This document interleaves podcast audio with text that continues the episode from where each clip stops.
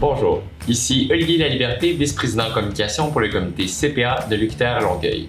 Bienvenue au podcast des Bas Merci à nos partenaires Mazar, Demerson Bone, Hardy Normand et Associés et EY.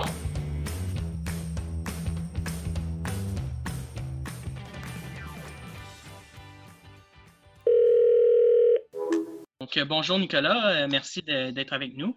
Salut Jérémy, salut Jérémy, ça va bien? oui. Ça va bien, vous? Ça va très bien, très bien.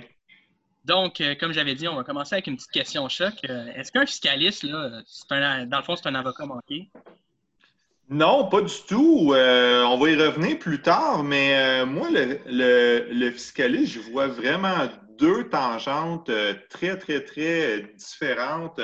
moi, dans ma tête, il va avoir le comptable fiscaliste, puis il va avoir l'avocat fiscaliste qui est beaucoup plus beaucoup plus appelé à travailler avec euh, donc euh, la loi de l'impôt et surtout euh, des différends avec l'Agence de revenu du Canada. Il pouvait être amené ultimement bon, à aller en cours, alors que le comptable fiscaliste va surtout jouer avec les états financiers et la fiscalité qui vient avec le tout. Donc, je ne suis pas un avocat manqué. Si c'est ça la réponse que tu veux, c'est clair. Hein?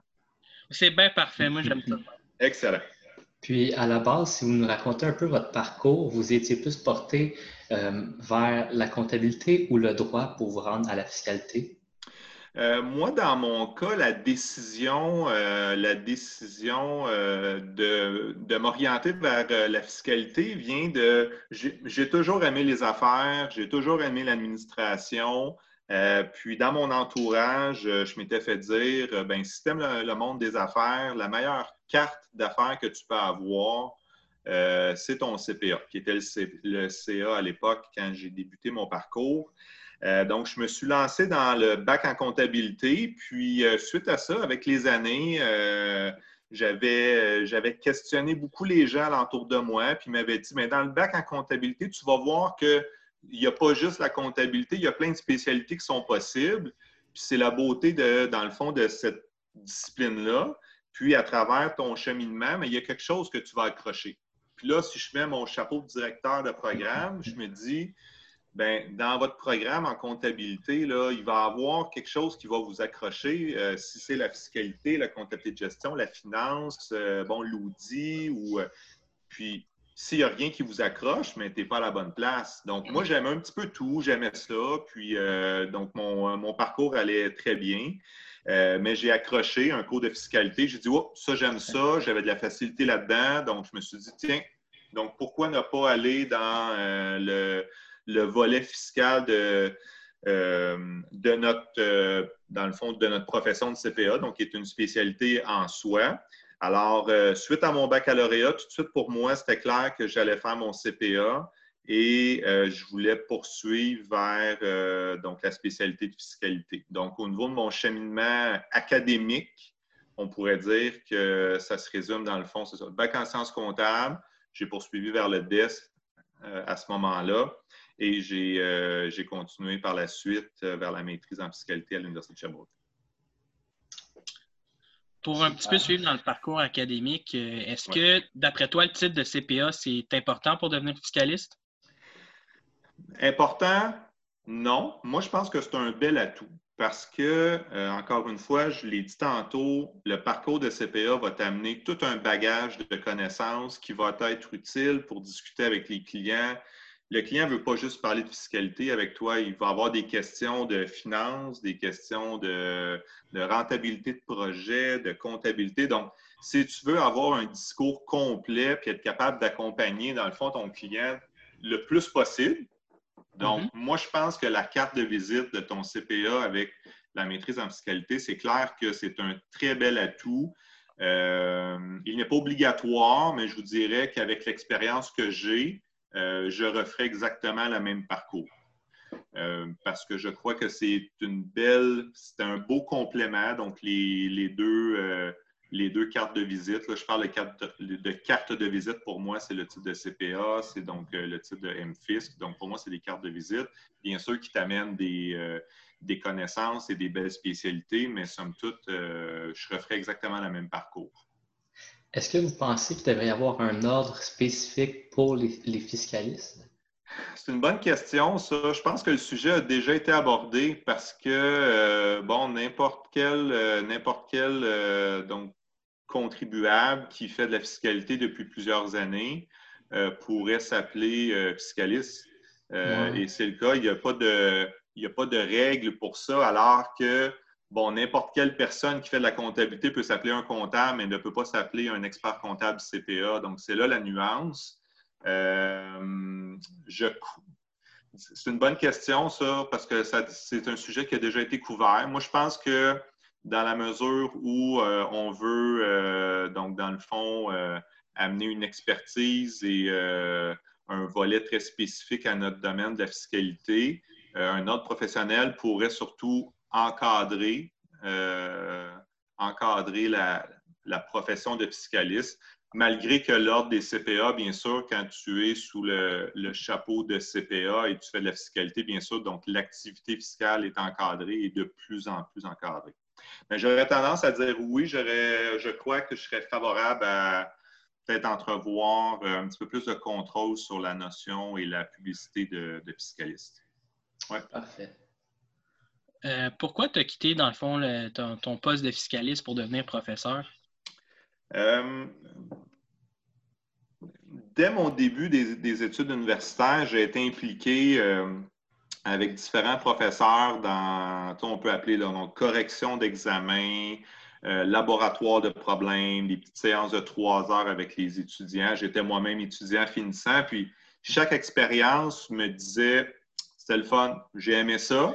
Puis un jour, je vais essayer de prendre une charge de cours parce que la plupart des professeurs ont fait quelques charges de cours pour voir si, euh, ben, si on aime ça, si c'est intéressant pour nous, si on est à l'aise.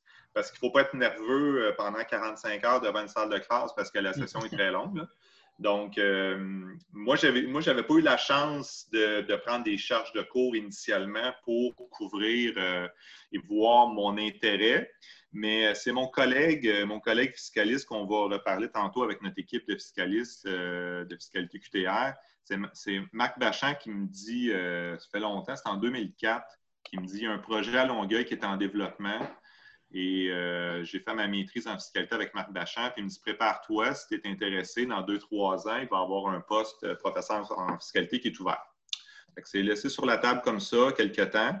Puis lorsque l'occasion est arrivée, euh, dans mon cheminement de carrière, j'étais rendu à une étape où euh, je me demandais est-ce que je vais dans l'enseignement, euh, est-ce que je vais dans le fond de façon à mon compte, donc fiscaliste un peu plus autonome. J'étais dans les cabinets comptables à ce moment-là.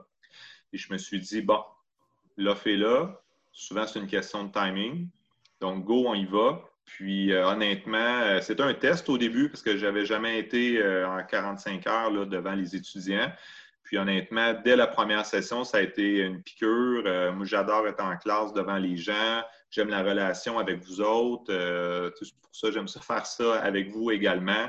Donc, pour moi, c'était clair que je dis c'est beau, je ne retourne pas en arrière. Puis ça fait déjà donc 12 ans, depuis 2008, là, que je suis euh, professeur pour l'UQTR. Et combien de temps en tant que directeur de programme? Oui, ça aussi, ça fait longtemps. Ça fait, euh, dans le fond, dès mon embauche, c'est sûr que, donc, en tant que professeur de fiscalité, euh, donc, je n'avais pas de doctorat. donc, maintenant, les professeurs, donc, euh, s'ils n'ont pas de, doctorat à, leur actif, donc, c'est une, obligation d'embauche. Dans mon cas, ça on se rapporte, ça fait quand même 10 ans. L'obligation n'était pas là, mais surtout, mon mandat était de développer le campus de Longueuil. Donc, c'est sûr que ce n'était pas compatible avec euh, le fait de compléter un doctorat en même temps. Alors, à ce moment-là, euh, je suis directeur de, programme depuis 2010. Donc, j'ai succédé à Michel Legault qui avait parti le campus à l'époque euh, avec brio. Donc, j'ai pris le, j'ai pris le flambeau, comme on dit. ça prend quelqu'un qui porte le flambeau. Et donc, je le porte depuis bientôt 10 ans. Euh, on a une belle équipe de professeurs, puis je vous dis, depuis euh, chaque année, les, je trouve que les étudiants sont, sont bons, sont motivants, sont inspirants. Donc, moi, je, là, je suis là pour 10 ans. On verra euh, combien de temps qu'il me reste à la barre. Ça prend des collègues qui nous font confiance aussi, hein, parce que si on est seul dans le bateau, on s'en va pas loin. Hein. Donc, j'ai une belle équipe qui me fait confiance. J'ai une belle relation avec les étudiants. Alors, à ce moment-là, ça va bien. Est-ce que vous pouvez nous expliquer un peu euh, les principales tâches d'un directeur de programme? Quelles tâches qui se répètent de façon annuelle ou de façon plus saisonnière? Euh, oui, mais en fait, quand tu m'as, euh, dans le fond, tu m'avais adressé cette question-là euh, un peu plus tôt, je me suis porté, je me suis fait un petit calendrier, puis je me suis dit, qu'est-ce que je fais dans mon année à titre de directeur, puis un peu des, grandes séquences là, en termes de, tâches. Puis si on peut diviser ça, si on est par exemple au mois d'août, juillet-août actuellement, donc pour l'automne, à ce moment-là, ben, c'est vraiment, on est en préparation, les inscriptions de l'automne pour un peu, euh, bon, un petit peu les retardataires, ceux qui ont un petit peu à la dernière minute. Euh, donc, s'assurer que toutes les charges de cours soient, soient comblées pour, euh, pour l'automne. puis après ça, on rentre vraiment dans notre période, je dirais, de septembre à octobre. On est vraiment dans le nouveau. Donc, l'encadrement des nouveaux étudiants, il y a beaucoup de questionnements. Il y a des nouveaux enseignants aussi. Alors, euh, je vous dirais que je vais dédier ma période de début d'automne vraiment à la rentrée scolaire. Suite à ça, on est vraiment dans un mode euh, déjà donc de promotion d'activités euh, pour donc on pense tout de suite à l'autre automne dès que les dès que les étudiants par exemple de l'automne 20 vont rentrer, bien, quelques semaines plus tard, on pense tout de suite à l'autre automne 21. Alors, on va se mettre en mode promotion, contacter les étudiants, euh, répondre aux étudiants qui se posent des questions pour leur rentrée universitaire de l'année prochaine. Alors, euh, ça, ça va, je vous dirais, jusqu'au temps des fêtes, euh, jusqu'en début de session janvier. puis, ben, dites-vous une chose, chaque début de session vient avec un changement de cheminement pour certains, pour certains étudiants, un, échec. Donc, il faut revoir un peu l'inscription pour la nouvelle session. Donc, c'est clair que le premier, euh, le premier deux, trois semaines de chacune des sessions, là, je vais accorder beaucoup de temps à ça. Euh, puis, euh, donc, au printemps, à ce moment-là, ben, on est en préparation. C'est les admissions d'automne, inscriptions d'automne. Et ça se termine, je vous dirais, la dernière phase de l'année, mai, juin, juillet. Euh, mhm. On va être en, plus en suivi des étudiants pour l'année. Euh, donc, les étudiants en difficulté, euh, bon, on va les contacter, on va s'assurer que leur plan fonctionne. Donc, Jérémy, justement, il faudrait qu'on se parle demain. Là. c'est une blague, bien sûr.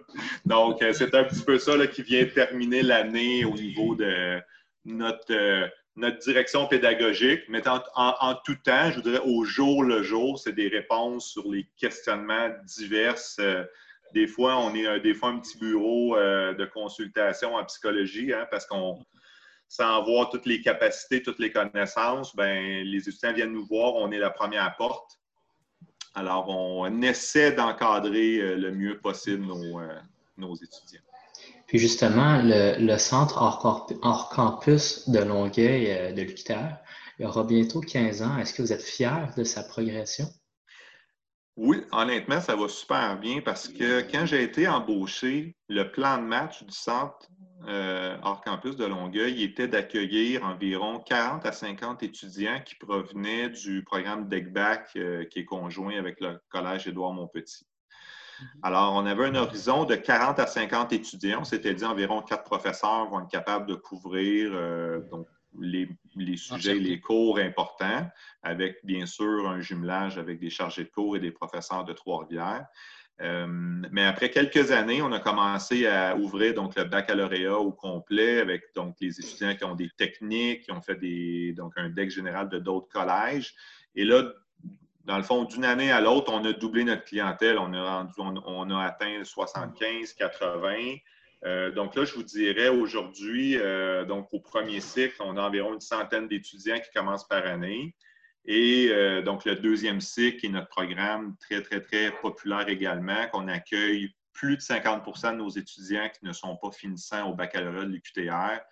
Donc, moi, quand je vois qu'on a un bassin d'étudiants d'environ 250 à 300 étudiants et même 350 actifs à Longueuil, c'est quand même un bon succès.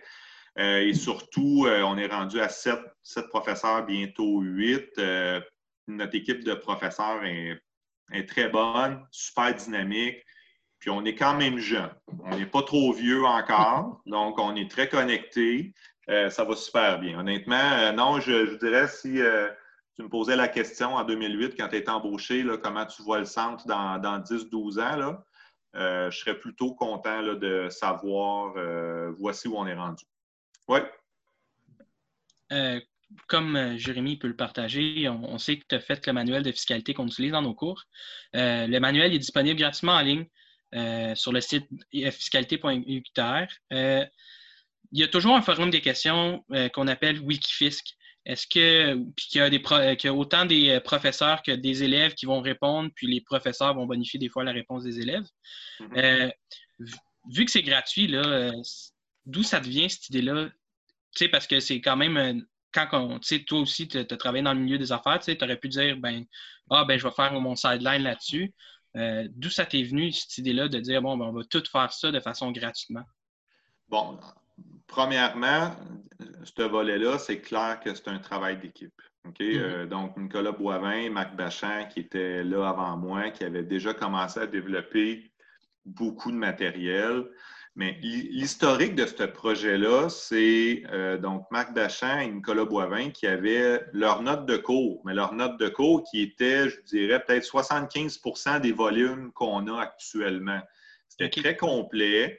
Euh, moi, quand j'ai commencé, on prenait ces volumes-là, puis on demandait donc à la service d'impression de faire imprimer ces volumes-là. C'était vendu au prix euh, coûtant de, l'impression. On n'était pas là pour non plus faire des sous en termes de droits d'auteur, mais on s'est dit une année, on trouve que c'est pas mal de troubles de compter nos étudiants, puis de dans le fond, d'imprimer les volumes.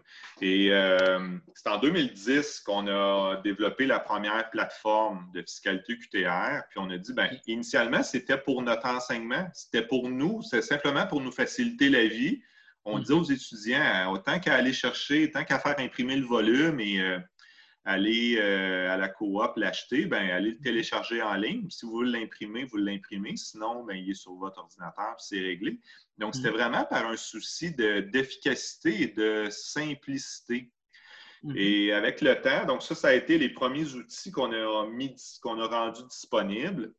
Euh, après ça est arrivé euh, donc, la, donc la, la BQI, qui est la banque de questions, qui a été développée euh, ça, c'est venu pour pallier un problème qui a différents volumes de disponibles qui sont excellents, mais qui sont utilisés pour la maîtrise en fiscalité.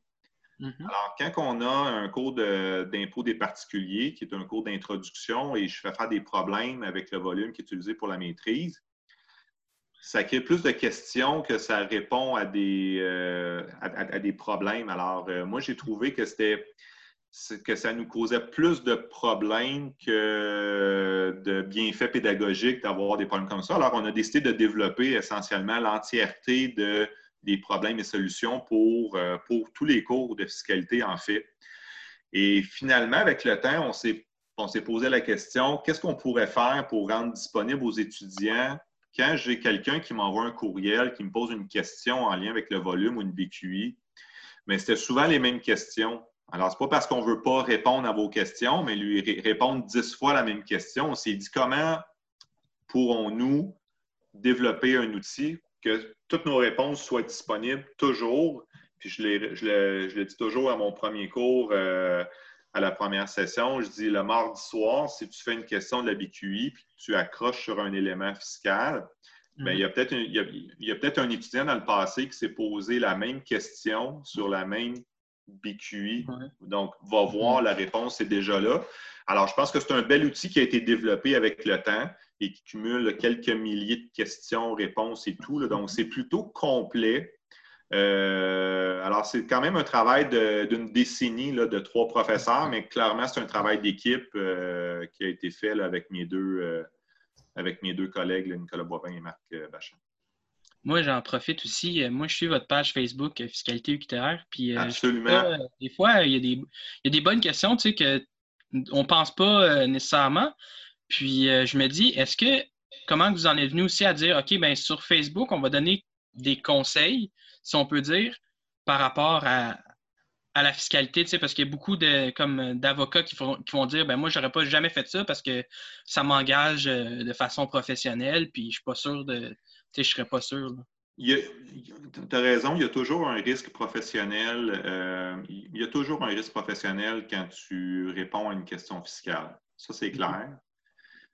Mais je pense que les membres ont saisi l'esprit de cette plateforme-là. C'est de la collaboration, c'est gratuit, on t'envoie le plus d'informations possible. Mais c'est clair que qu'un contribuable qui veut aller chercher une réponse. Euh, puis malheureusement, des fois, on a des questions de contribuables extrêmement poussées mm-hmm. qu'on se dit, euh, là, je, pense que tu devrais euh, consulter un fiscaliste et surtout payer pour, ce conseil-là. Alors que maintenant, je pense que la plupart des questions des membres, c'est vraiment des questions de de votre vie courante, euh, très mm-hmm. utile. Euh, et moi, je me, depuis, je dirais, trois ans, je ne fais pas partie là, de, la, de la mise à jour et de de, l'entretien parce que bien sûr, c'est beaucoup, mm-hmm. beaucoup, de travail répondre à toutes ces questions-là. Donc, j'ai laissé ma place à Nicolas Blais qui fait le travail actuellement. Mais ce qui me, ce qui m'étonne de cette plateforme-là maintenant, c'est le nombre de professionnels autant chez Revenu Québec, des fiscalistes qui répondent aux questions. On a des anciens étudiants que je sais très bien qui sont dans les instances gouvernementales. Le niveau de réponse, je suis extrêmement surpris. Et pas plus tard que quelques semaines, j'ai envoyé un courriel à mes collègues. J'ai dit honnêtement, les réponses qui sont fournies actuellement sur la plateforme, j'aurais pas fait mieux. Euh, c'est excellent. Donc, bref, oui, c'est une très belle plateforme qui, euh, qui, répond aux questions euh, de tous les jours de l'ensemble de, la population et des membres. Puis justement, comment vous faites pour organiser la mise à jour annuelle du livre?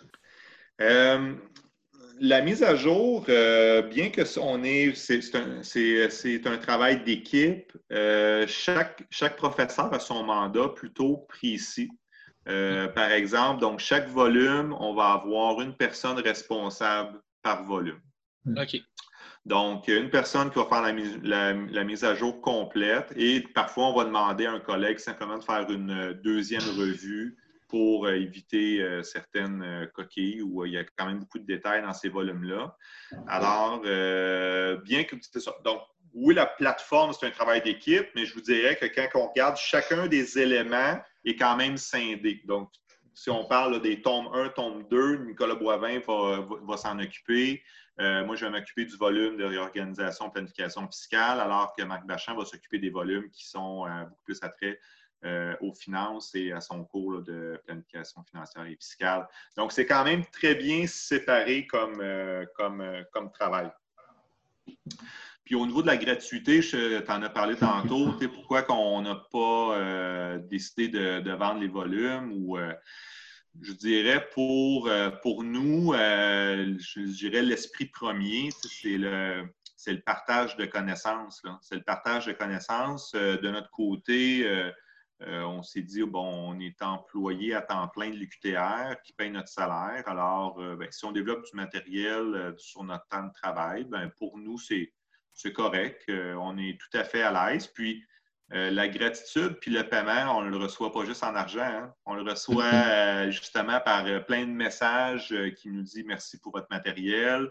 On a eu des prix dans le passé parce que, là, 10 ans, il y a quelques plateformes qui commencent à s'ajuster. On voit d'autres ressources éducatives libres se mettre en place. Mais je vous dirais que, là, 10 ans, sans dire qu'on était les pionniers, il n'y en avait pas beaucoup. Alors, c'est de cette façon-là qu'on va chercher notre euh, notre paiement. C'est pas en dollars, mais c'est correct. Hein. Puis vous allez vous y prendre comment pour assurer euh, la relève de cette plateforme-là, justement? Bien, on a abordé le sujet euh, cet hiver. Nicolas Boivin commençait à se poser la question. J'ai dit Est-ce que tu penses à ta retraite, Nicolas? Il m'a dit non. on est quand même là pour encore. Marc Bachan, ça va venir un petit peu plus tôt, là, dans les prochaines cinq, cinq années, mais nous, on est encore là pour un 10-15 ans. Mais c'est clair que ça va nous prendre une relève. On a déjà un partenariat avec Éric Bélanger euh, de notre université du réseau de l'UQ qui fait la révision euh, du volume de, réorganisation et de planification fiscale avec moi. Mm-hmm. Mais c'est sûr que la gestion du volume est une chose, mais la gestion de la plateforme fiscalité mm-hmm. qui, qui est faite par Nicolas Boivin actuellement, ça aussi, c'est tout un travail. Donc, euh, je vous dirais que notre dossier de plan de relève n'est pas 100% euh, finalisé. Il nous reste des choses à faire, mais en même temps, ce n'est pas à court terme. On peut penser, c'est que dans un horizon peut-être de, 10-15 ans, peut-être. Ah, super. Un petit peu plus dans le général, qu'est-ce que vous diriez à quelqu'un qui croit qu'il paye trop d'impôts pour ce qu'il reçoit comme, services du gouvernement? Si on s'en va dans le volet un peu plus impôt fiscal, euh, bon, quelqu'un qui pense qu'il ne reçoit pas assez de services euh, pour ce qu'il paye en impôt, euh, je lui suggérerais peut-être une petite lecture de vacances. On est dans le temps des vacances. Donc, une petite lecture des vacances. Un de nos collègues de l'Université de Sherbrooke, qu'on respecte beaucoup, donc Luc Godbout, a écrit un livre, donc, donc Le Québec, est-ce que c'est le paradis pour les familles? Et on aborde dans ce volume-là, donc, bon, le Québec a mis en place les garderies à 7 mm-hmm. Euh, on a le régime de RQAP qui est dans l'assurance parentale d'une année pour euh, la maman qui, euh, qui, a un enfant et quelques semaines pour l'autre conjoint. donc, on a notre régime d'assurance médicaments qui est plutôt avantageux. À ce que je peux comprendre, nos frais de scolarité ne sont pas les plus élevés en Amérique du Nord. Donc, quand on regarde tout ça, qui va payer pour ça? Mm. Alors, ça justifie un peu un impôt élevé. Puis, c'est un, choix collectif qu'on a fait à mm-hmm. travers les décennies de prendre des décisions comme ça. Ce n'est pas, euh, pas, en 2019 qu'on a décidé d'augmenter mm-hmm. les taux d'impôt puis d'offrir des services. Donc, c'est depuis des décennies, là, le Québec a décidé, ben voici ce qu'on fait. Donc, l'État est très présent dans les services publics, ça se paye. Alors, euh, j'aurais tendance à lui suggérer cette petite lecture-là sur le bord euh, de sa piscine cet été. Et puis, on, aimerait connaître votre opinion sur euh, la possibilité d'une harmonisation des politiques fiscales mondiales. OK, là, on s'en va dans, dans l'international. Ouais, c'est un peu plus mais. Ouais, là, on, s'en va loin, là. Bon, je, veux, je, veux, je veux pas me. Je veux pas me faire un spécialiste de la fiscalité internationale et des politiques internationales. C'est clair qu'il y a une volonté. Il y a mm-hmm. une volonté des grands pays de vouloir s'harmoniser. Il y a l'OCDE qui, met, qui met en place euh, bon, des, des politiques qu'on essaie de mettre en place sur euh, sur les pays euh, qui sont, je vous dirais, donc les plus structurés. Le problème qu'on va avoir, c'est que ça prend quelques joueurs. Ça prend quelques mm-hmm. joueurs qui décident de faire bande à part et d'aller avec. et c'est pas juste au niveau de l'impôt. Hein. On peut parler de. on parle de secret bancaire, on parle mm-hmm. de, laisser aller, de laisser aller dans le le blanchiment d'argent, on parle de, bon, bien sûr, taux d'impôt très faible. Mm-hmm. ça, prend quelques joueurs pour défaire toute la belle volonté des grands pays, euh, je dirais, bon, qui vont faire partie du G20 ou euh, donc mm-hmm. qui, sont, tous membres de l'OCDE probablement, mais donc, il il est, là le problème. Malgré la volonté internationale, il reste quelques joueurs qui peuvent nous causer des problèmes.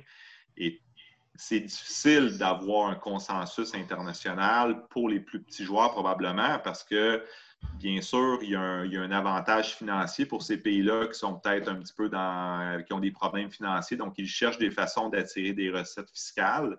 Mm-hmm. Euh, alors, c'est notre limite mm-hmm. actuellement. Ça serait ma, ça serait mon interprétation. Puis, est-ce que, qu'est-ce que vous en pensez d'un je ne sais pas si vous avez déjà eu des clients qui ont déjà envisagé de structurer leur entreprise dans un autre pays? Afin de payer moins d'impôts. Qu'est-ce que vous en pensez de, ça?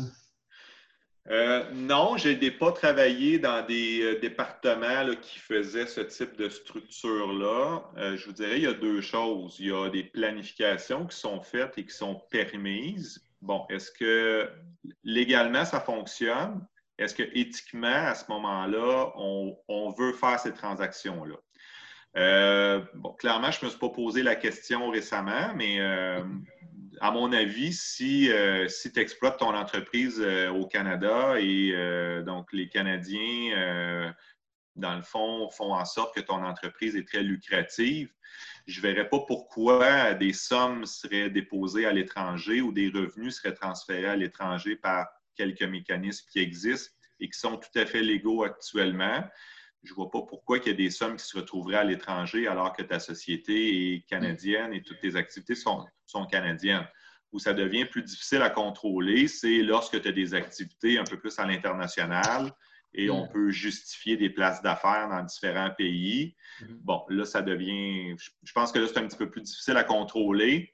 Mais euh, non, moi, je suis d'avis que les contrôles devraient être un petit peu plus sévères actuellement et je crois qu'on est capable de faire pas mal plus. OK. Avec le COVID, là, il y a eu beaucoup d'interdictions de voyager. Là, ils l'ont renouvelé jusqu'aux États-Unis pour jusqu'au mois d'août. Est-ce que tu crois que ça. Est-ce que, dans le fond, vous croyez que ça va ralentir l'é- l'évasion fiscale? Non, je pense pas. Hein. Je pense que euh, le confinement, euh, bon, ça a peut-être ralenti deux, trois semaines parce que tout le monde a été sous le choc, là, mais euh, à moins que quelqu'un voulait partir avec des valises pleines d'argent euh, aux États-Unis, ça va être peut-être un peu plus difficile, là, mais vous comprendrez qu'avec la technologie euh, de communication qui, euh, qui a pris un pas de géant, hein, Mhm. euh, dans tous les domaines. Dans tous les domaines, moi-même, on a été confronté dans l'enseignement, donc faire tous les cours des plateformes web. Je pense qu'on a fait un bond de quelques années en avant avec les derniers mois. Alors non, avec euh, les structures qui sont en place par les, euh, bon, par les, gros joueurs qui, faisaient euh, à l'époque ce type de transaction-là, je serais plutôt surpris là, qu'il soit freiné par, par le. Donc, c'est- pas le voyage. On n'a pas besoin d'aller à l'étranger pour effectuer ces transactions-là. Donc, ma réponse serait non à ce niveau-là. Est-ce que vous pensez de la mentalité qu'il faut avoir le plus de dépenses déductibles pour réduire notre euh, revenu d'entreprise, puis euh, fond, avoir un, moins gros revenu euh, imposable? Bon, se, se créer des dépenses. Donc, c'est ça, hein, se Mhm. créer des dépenses pour payer moins d'impôts.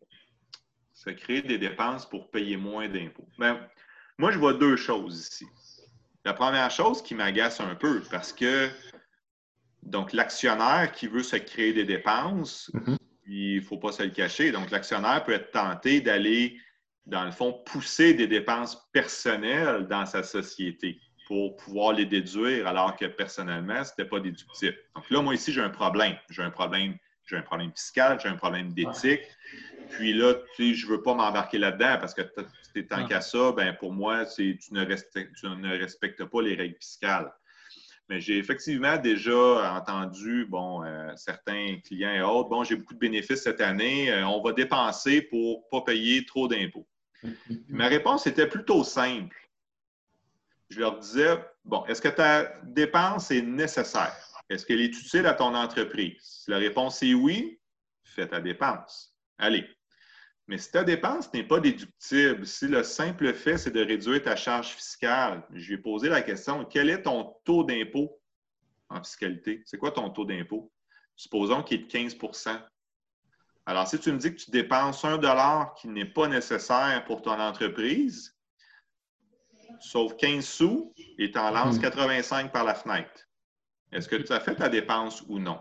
Alors, pour moi, c'est un peu difficile parce que cette question-là, j'ai toujours tendance à penser qu'on va augmenter les dépenses, mais c'est dans une optique d'amener des, des dépenses personnelles dans la société.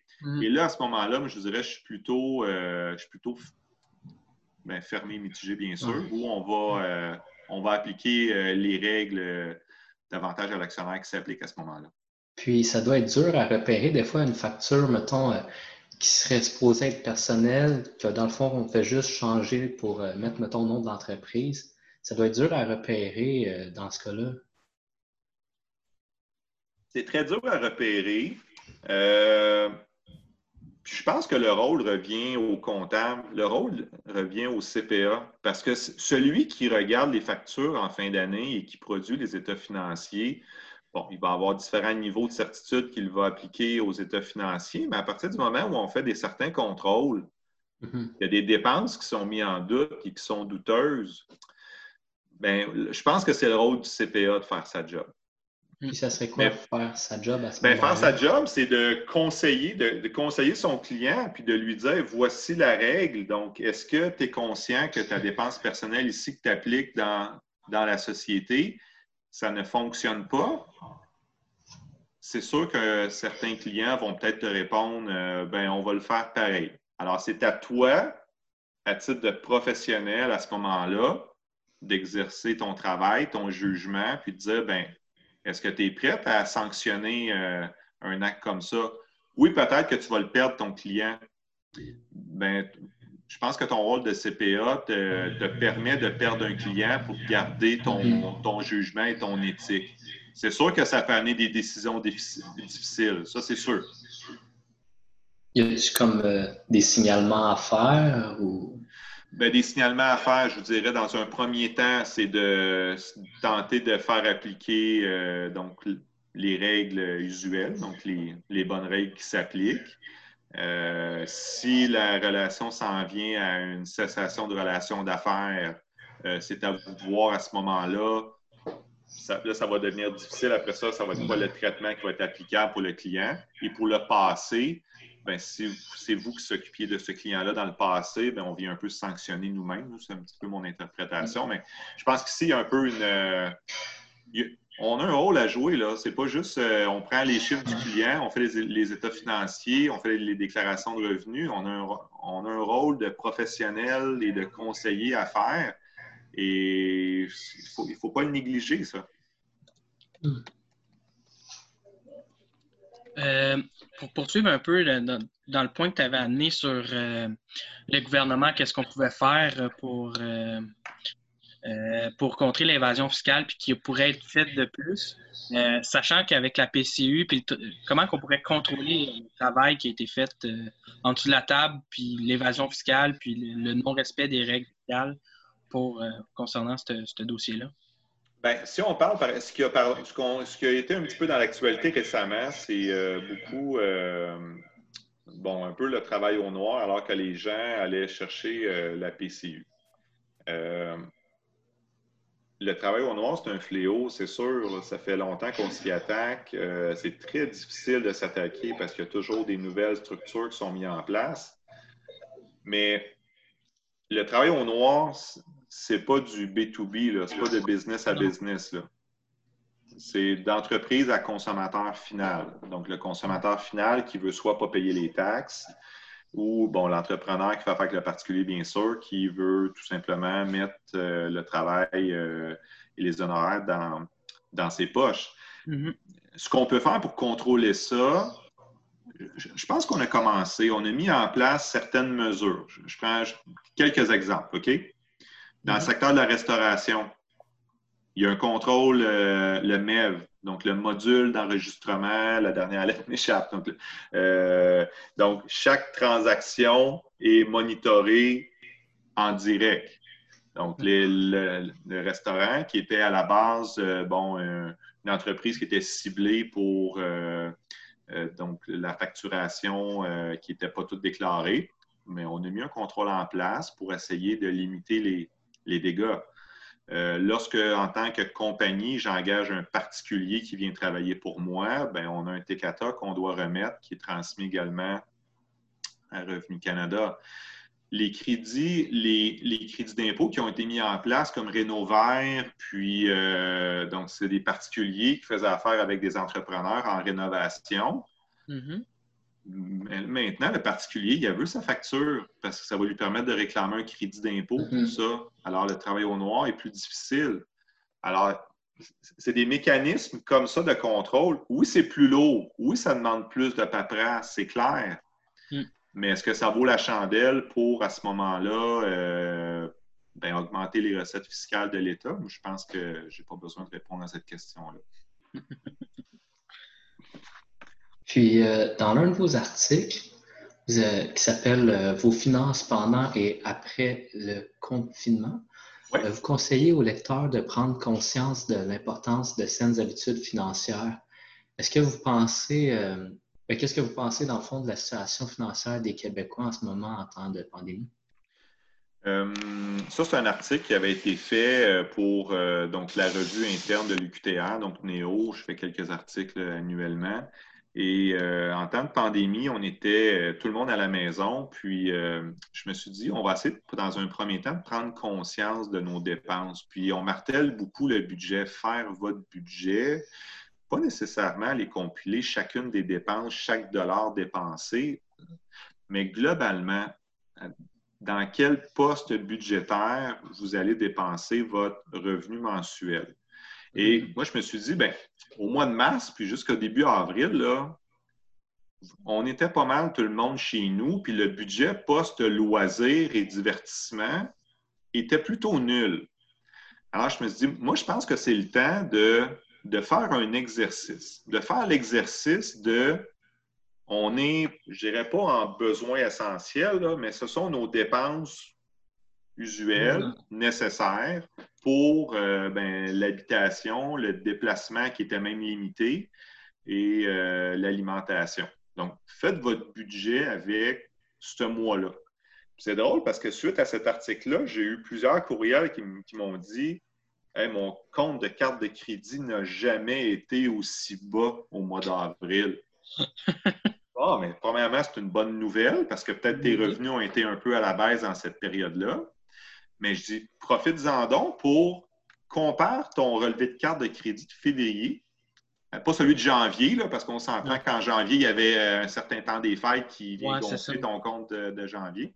Mais prends ton compte de, février, compare-le avec le mois de mars, puis regarde, qu'est-ce que tu as fait? As-tu des constats à faire?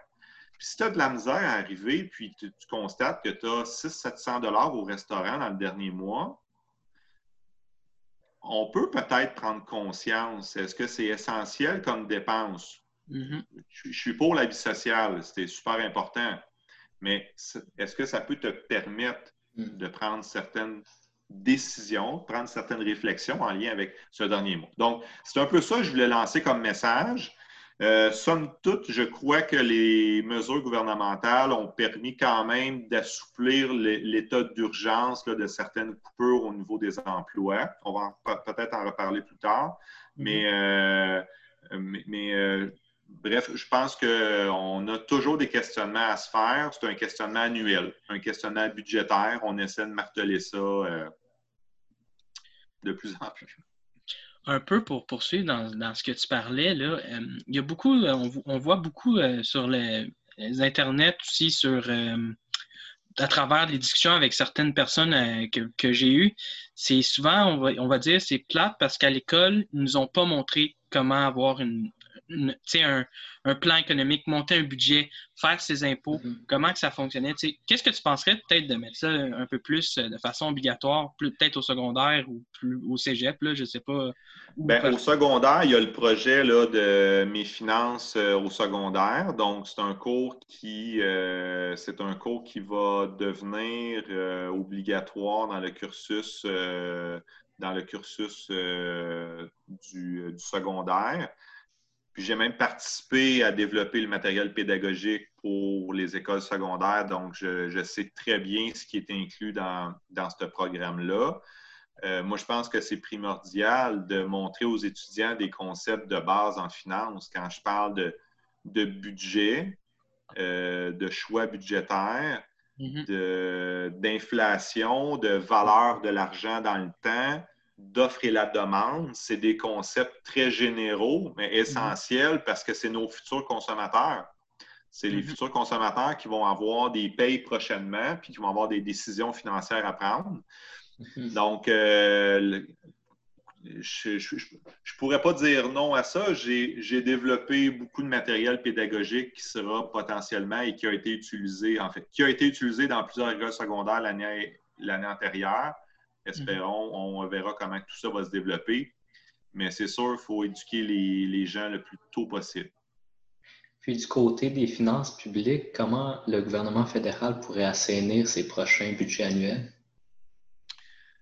Euh, ben, c'est sûr qu'en lien avec la COVID, euh, en lien avec la COVID, euh, la COVID a coûté cher. Hein? Mm-hmm. Donc, la, COVID, ça a coûté très cher. On a annoncé là, deux semaines, là, on a sorti un déficit, là, je l'ai pris en note. Là. Euh, on, parlait de finances publiques, donc on, a un déficit de 340 quelques milliards. millions, euh, c'est pour le mois de. C'est pour la semaine du mois de mars. donc, milliards, c'est pour l'année. Alors, euh, le 340 millions amène notre dette euh, nationale. Euh, on a été dans les dix dernières années aux alentours de 700 millions, plus ou moins 700 millions. Euh, excusez-moi encore une fois, c'est pas millions, hein, c'est milliards, hein, c'est ça. Hein? on n'est pas habitué à des gros chiffres comme ça. Donc, dans les dix dernières années, on a oscillé dans les 700 milliards. Puis là, on vient rajouter un petit montant de 340 milliards qui vient faire gonfler notre, notre dette d'un petit peu plus que 1000 milliards. Donc, on vient de grossir de 33 de notre dette d'un coup. Bon, comment il faut voir ça? Euh, les intérêts vont peut-être nous aider un petit peu parce qu'ils ne seront pas à la hausse prochainement. Ils vont être peut-être à la baisse. Ils ont été, même on a vu euh, récemment.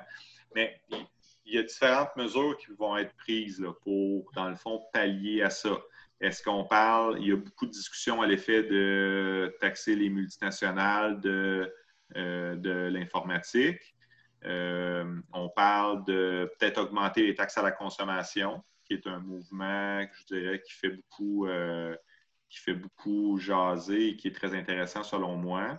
Euh, on a parlé d'augmenter le taux d'imposition du gain en capital, mais selon moi, c'est plutôt mineur comme revenus qui vont être générés par cette mesure-là.